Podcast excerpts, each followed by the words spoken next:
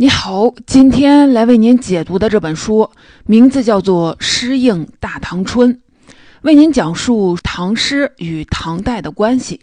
有关中国文学史的发展，王国维提出了一代有一代之文学的说法，把诗这个文体都归给了唐代。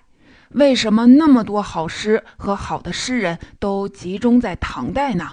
有研究者认为，这是学术革新、政治昌盛等综合因素造成的；也有人认为，唐代诗的形式刚刚定型，诗人在前代没有太多的竞争对手，而他们又把各种人生的体验都写尽了，所以后人也很难再超越他们。这当然也是一种有力的解释。《诗应大唐春》这本书给我们提供了解答这个问题的第三种角度。那就是唐诗的成就与唐代文人的生活方式有直接的关系。唐代文人的生活和生命状态在中国历史上是比较特殊的，诗是他们在日常生活和社交中通用的语言，也是他们认识世界、理解世界、表达自我的一种方式。也就是说，因为诗这种文体与唐人的关系最为紧密。所以诗才会在唐代达到了高峰。中国古代人研究诗歌，大多喜欢从微观的字句来探讨诗内部的问题。五四运动之后，在西方学术思想的影响之下，开始有对唐诗这个学科的建构。研究者不再把诗孤立来看。而是将文学的外部环境和内部的演变与诗结合起来研究，比如研究科举和唐代文学的关系等等。《诗应大唐春》的特别之处在于，作者综合了关于唐代文学各种外部环境的研究成果，把它们落实到诗人群体具体的人生中。作者用了共情的方法。把诗人看作活生生的人，总结他们普遍经历的人生过程，展现了唐代诗人生活的群像。在这个基础上，再来反映他们的作品，这些作品也就与我们有了联系。诗是诗人生命体验凝结而成的语言，能够在历史中一直流传的好诗，一定是对某一种全人类共同的生命体验最为凝练准确的表达。也就是他说过了之后，后人就不必再说了。而我们读诗很重要的意义，就是通过共情进入这种体验中，从而丰富我们对生命的理解和感受。下面我们再来谈谈本书的作者尚永亮，他是武汉大学的博导，已经年过六旬。多年从事汉唐文学、中国文学批评史等课程的教学和研究，对唐代文学与社会制度有着十分深入独到的认识。他常年开设唐诗研读的课程，深受学生的喜爱。除了这本书，他还有一本《唐诗艺术讲演录》，讲唐诗的声律、立意、结构、语言等诗歌艺术问题，正好是这本书的补充。写诗跟唐人的生活之间有什么关系呢？书中回答了很多关于诗人与诗歌关系的具体的问题，比如说全唐诗中为什么有那么多为人情关系而作的作品？比如送别诗，为什么好像唐代的诗人特别喜欢写名山大川？如果你对这些问题也感到好奇，就请听听我们本期关于唐诗与唐人生活的讲解。前面我们已经说了，这本书讲的既是唐诗，也是唐代文人的生活。作者将唐诗的发展放在唐代历史的发展脉络中，把诗与文人生活的紧密联系展示出来。这本书的主线是唐代文人的生命状态。具体来说，身为文人，想要实现世俗意义上的人生价值，考试和做官就成为了必然的选择，相当于我们现在毕业需要找工作。大部分的诗人也都进入了官场，经历仕宦生活的跌宕沉浮。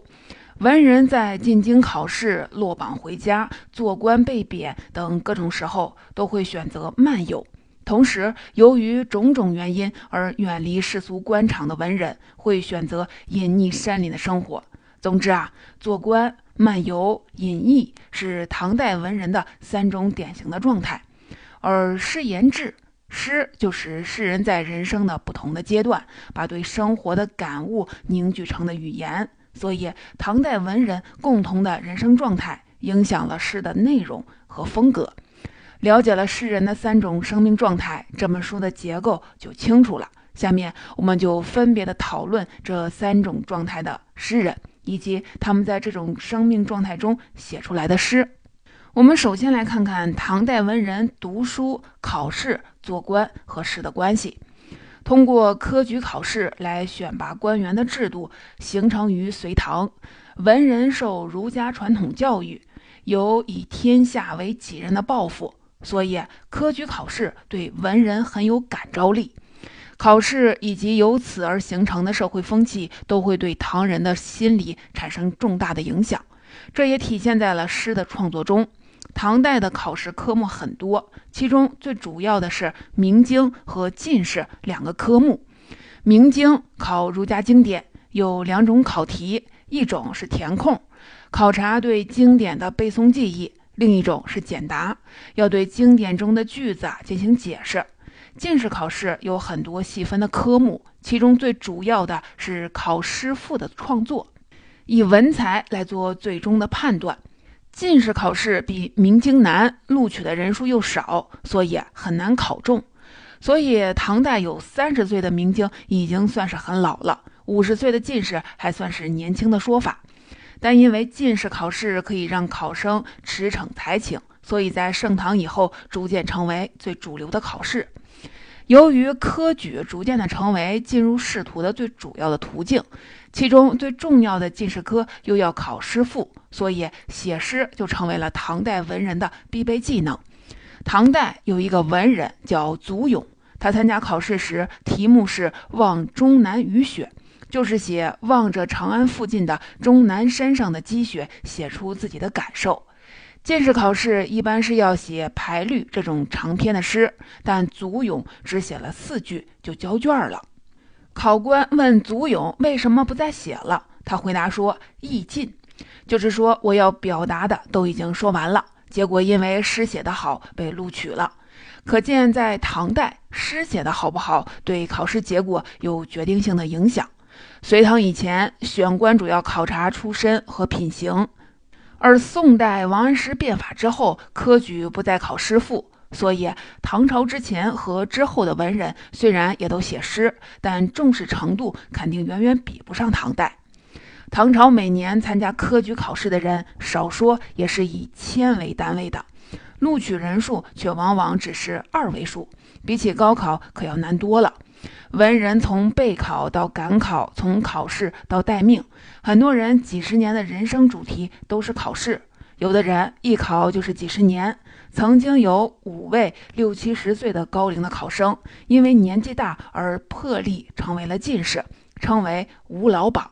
自从有了选官考试，考试不公，怀才不遇，就是大多数的文人的宿命。所谓一将功成万骨枯，一个成功的考生的背后，又有多少含泪的落榜考生？考试这么难，他们为了考试，一定都会努力的锻炼写诗这项技能。所以，唐人诗写得好和科举考试有着紧密的关系。除了考试，文人也需要通过高官权贵的引荐，来为仕途铺路。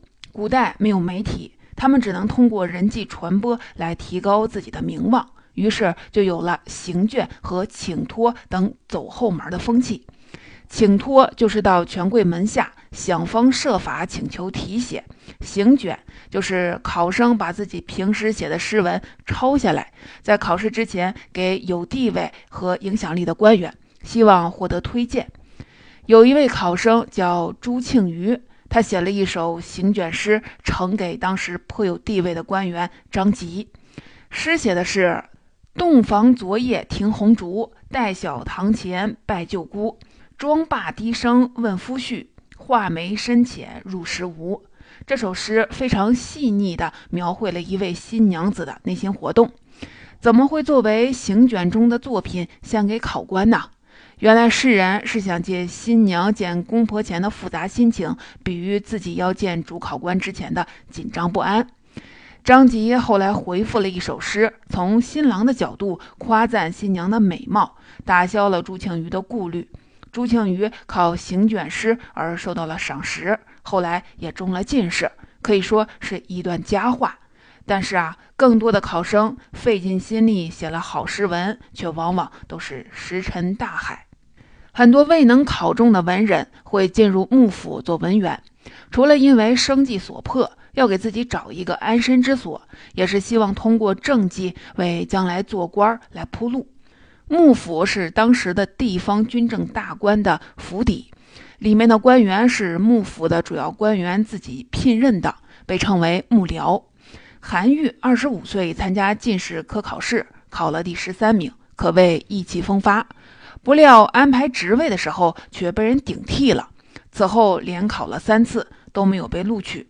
只好进入汴州幕府。后来汴州出事，他又进入徐州幕府。由于工作过于辛苦，还曾经给领导写信提意见。但是韩愈两次入幕府都没有得到升迁，最后还是通过吏部的选拔做了国子监的博士。李商隐也曾经进入幕府工作，但李商隐机遇不好。在党派斗争的夹缝中遭到了排挤，一生寥落，也难怪他的诗中总有一种不能言说的失落。文人做官就是从政，有政治就会有党派斗争，有斗争就会有文人被贬，甚至是被杀。贬谪是对官员的一种惩罚，唐朝历代都有诗人被贬，很多人被贬过不止一次，甚至有的人永远都没有回来。文人被贬，生活就是从天上到地下的改变，精神上也会感到巨大的惶恐和悲凉。白居易有一首诗叫《我身》，开篇就悲叹：“我身何所依？四比孤生蓬。”把自己比作秋霜下的草，随处飘荡。然而，被贬是诗人的不幸，却是诗歌的有幸。宋朝有人说。唐代诗文的好诗，很多都是在战争、被贬、漫游、离别时所做的。被贬会让诗人有五味杂陈的复杂生命体验，有愤怒，有委屈，有失落，这让诗人可以深切地感悟生命、直抵生存的意义之类的本质的问题。柳宗元那首著名的《江雪》，就是被贬时逆境人生的写照。千山鸟飞绝，万径人踪灭。孤舟蓑笠翁，独钓寒江雪。诗人采用了步步收缩的写法，鸟飞绝，人踪灭，把所有多余的人和物都从画面当中去掉了，最后只剩下一叶的孤舟，聚焦在孤独的蓑笠翁身上，就像一个特写的镜头被突出放大了。诗中用了“绝”和“灭”两个字，营造出极度的清冷寂寥的环境，而渔翁竟然毫不畏惧，诗人精神的孤傲和卓绝也就跃然纸上了。而且这首诗还是一首藏头诗，“千万孤独”四个字深刻地表达了诗中刻画的心境。于是，寒江独钓也就成为了中国文学史上表达孤绝坚毅的典型形象。聊完了唐人的考试和做官，接下来我们讲一讲唐代最有特色的漫游诗人。作者指出，漫游是唐代文人，特别是初唐、盛唐时期的文人非常重要的生活选择，形成了一股汹涌的风潮。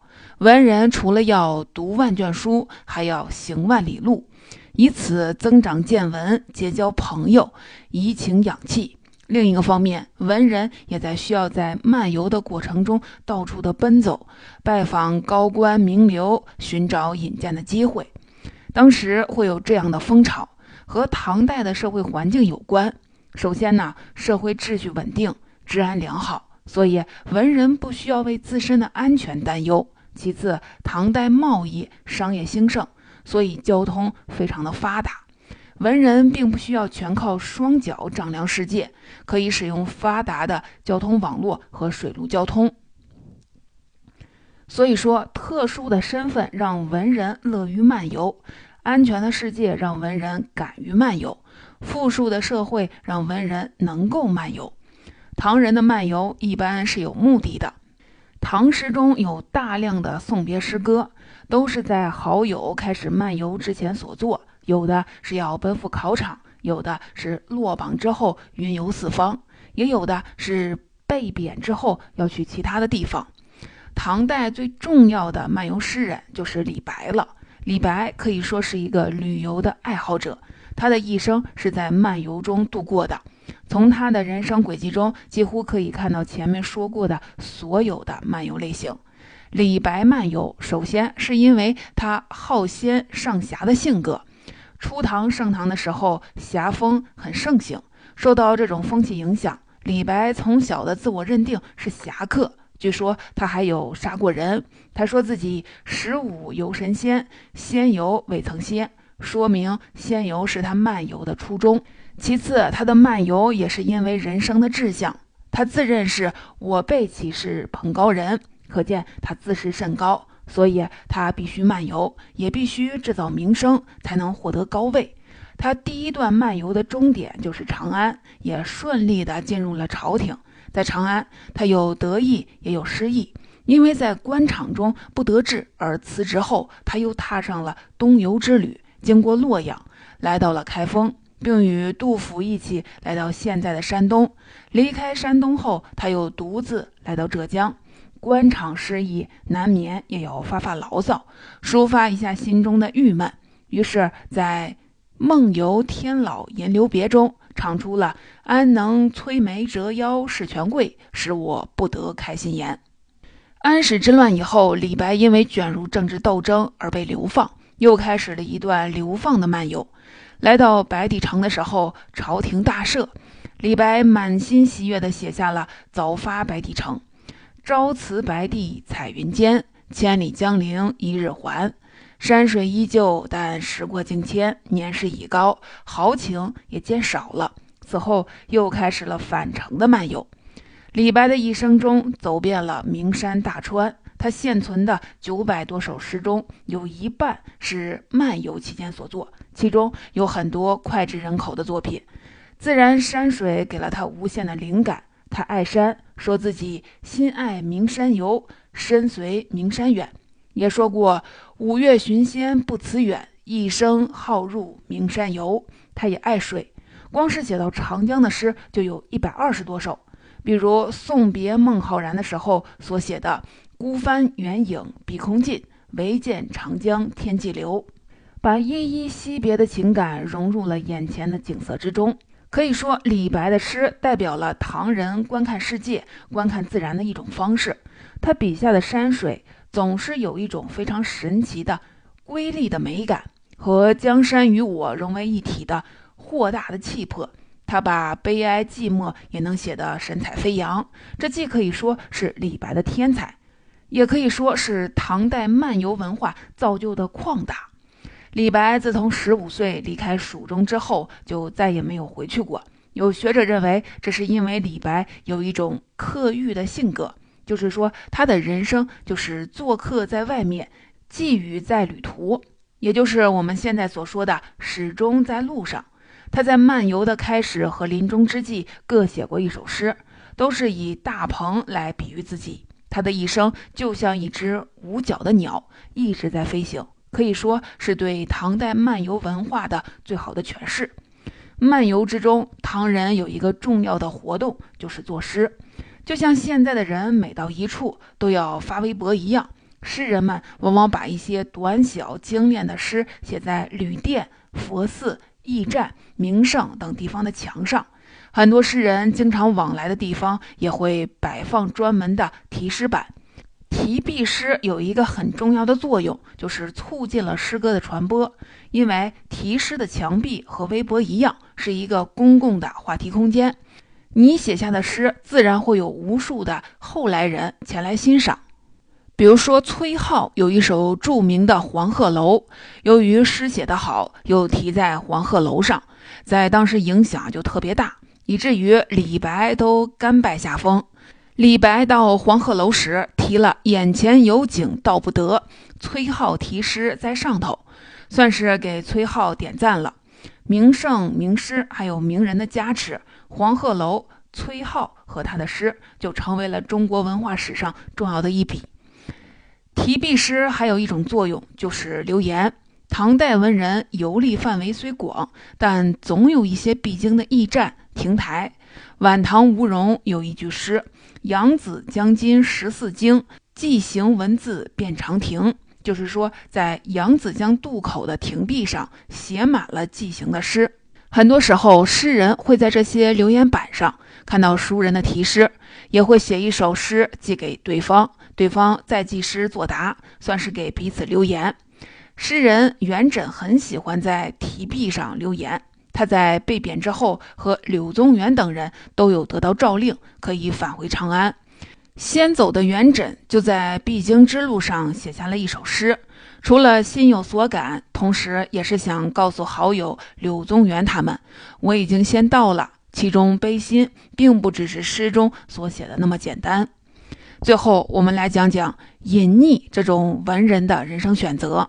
做官与归隐是唐代文人心之中的一个永恒的情节，这在孔子的时代就有了。孔子一方面教导颜回要读书，这样国家需要的时候才能有所作为；但同时也说，国家如果不需要你，就应该像颜回那样简单的生活，也能不改其乐。隐逸是文人无法实现政治理想的时候，为自己寻找的可以保持精神独立与自由的生活状态。在中国历史上，这是士大夫阶层与集权制度相互制衡的一种方式。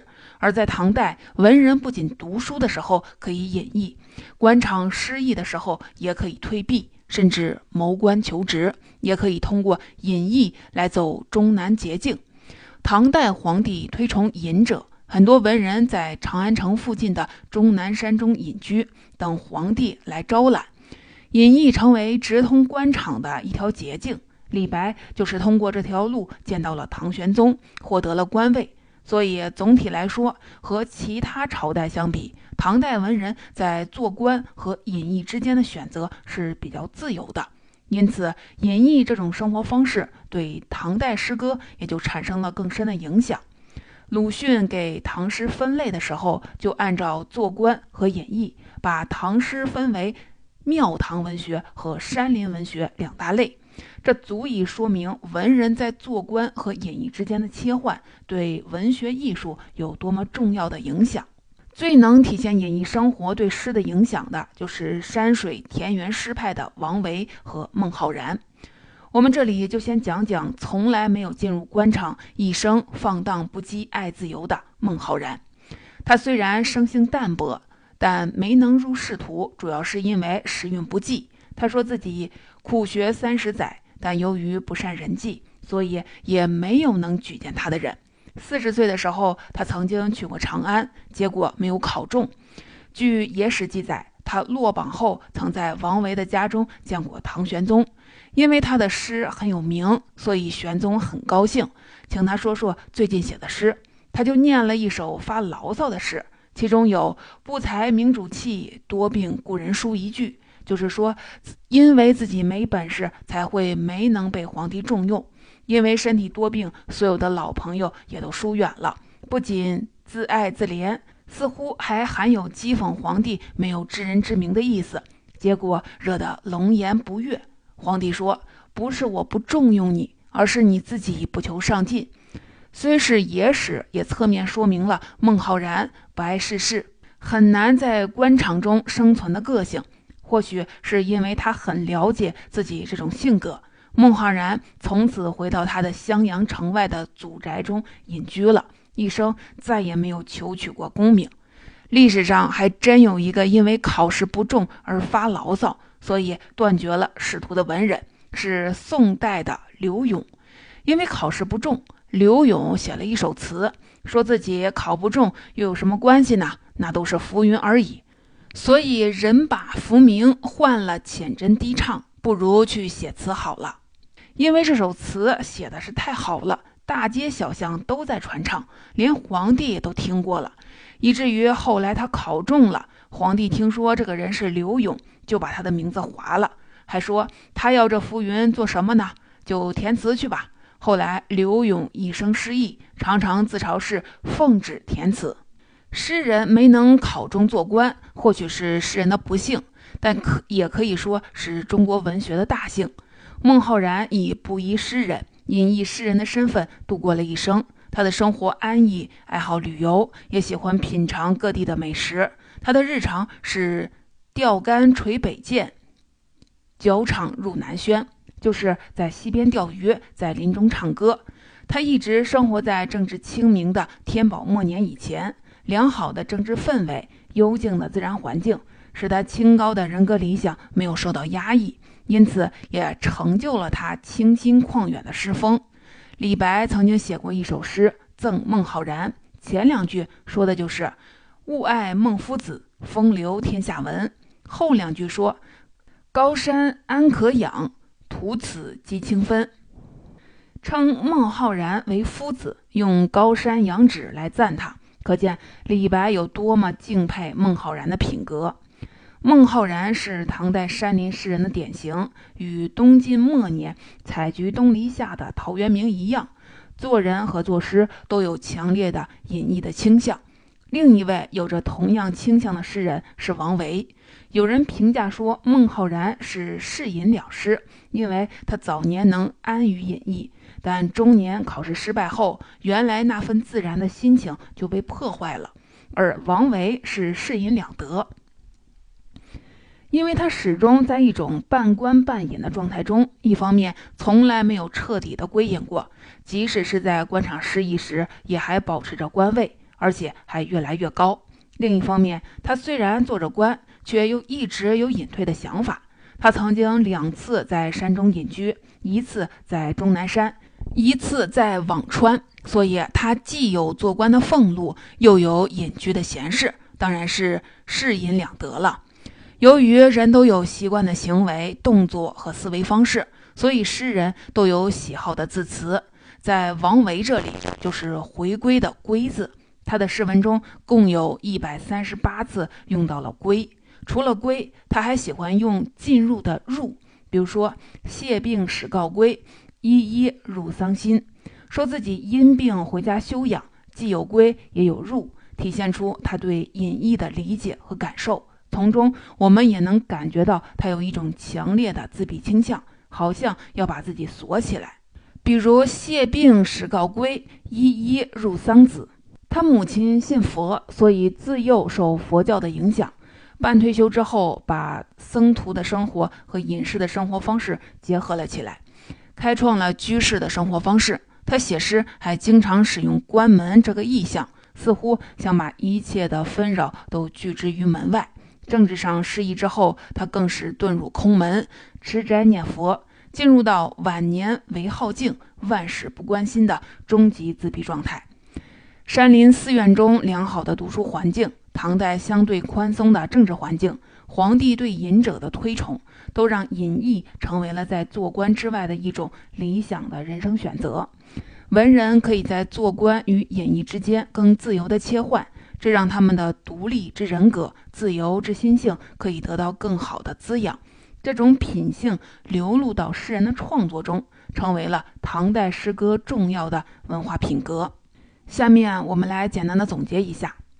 我们讲了唐代诗人三种典型的人生状态：做官、漫游和隐逸。首先，由于做官的考试要考写诗，走后门也要写诗，所以诗是唐代文人的必备技能。他们得意的时候需要通过写诗来谋求功名，失意的时候也需要通过写诗来表达自我。其次，唐人喜欢漫游，而且一路游一路写。形成了提笔文化和旷达的风格。第三，唐代文人可以在做官和隐逸之间自由的切换，让他们可以在更大程度上保持精神的独立，对唐诗的品格也产生了很大的影响。中国诗歌的传统是抒情言志，所谓情动于中而行于言。古人的解释是，诗不是别的，只是人人心头舌尖有万不得已。所以必须说出一句话罢了。如今我们读唐诗，了解诗句的美固然是很重要，体会诗中所表现诗人的情感体验和诗人共情，才能让诗句和我们的现实生活发生共鸣。诗与唐代文人的生活有着千丝万缕的联系，写诗可以说就是他们表达情感的基本方式。所以，我们开始的时候说了，诗和唐代文人的关系非常的紧密，这可以理解为唐诗成为诗歌史上的高峰的一个原因，而这也同样可以作为为什么唐诗具有永恒的魅力的解释，因为唐代的诗人。是在不受束缚的用诗的形式表达最为朴实的情感。当我们也情动于衷的时候，或许不见得能自己说出像“孤帆远影碧空尽”这样永恒力量的句子，但这些句子已经刻在了你的心里。你和诗人在同样的情感体验中重叠了，体验就不仅限于眼前的人事物，而对诗的境界有了更深的体会。你也就进入了诗的世界当中，所以说读诗也能让我们更好的理解自己。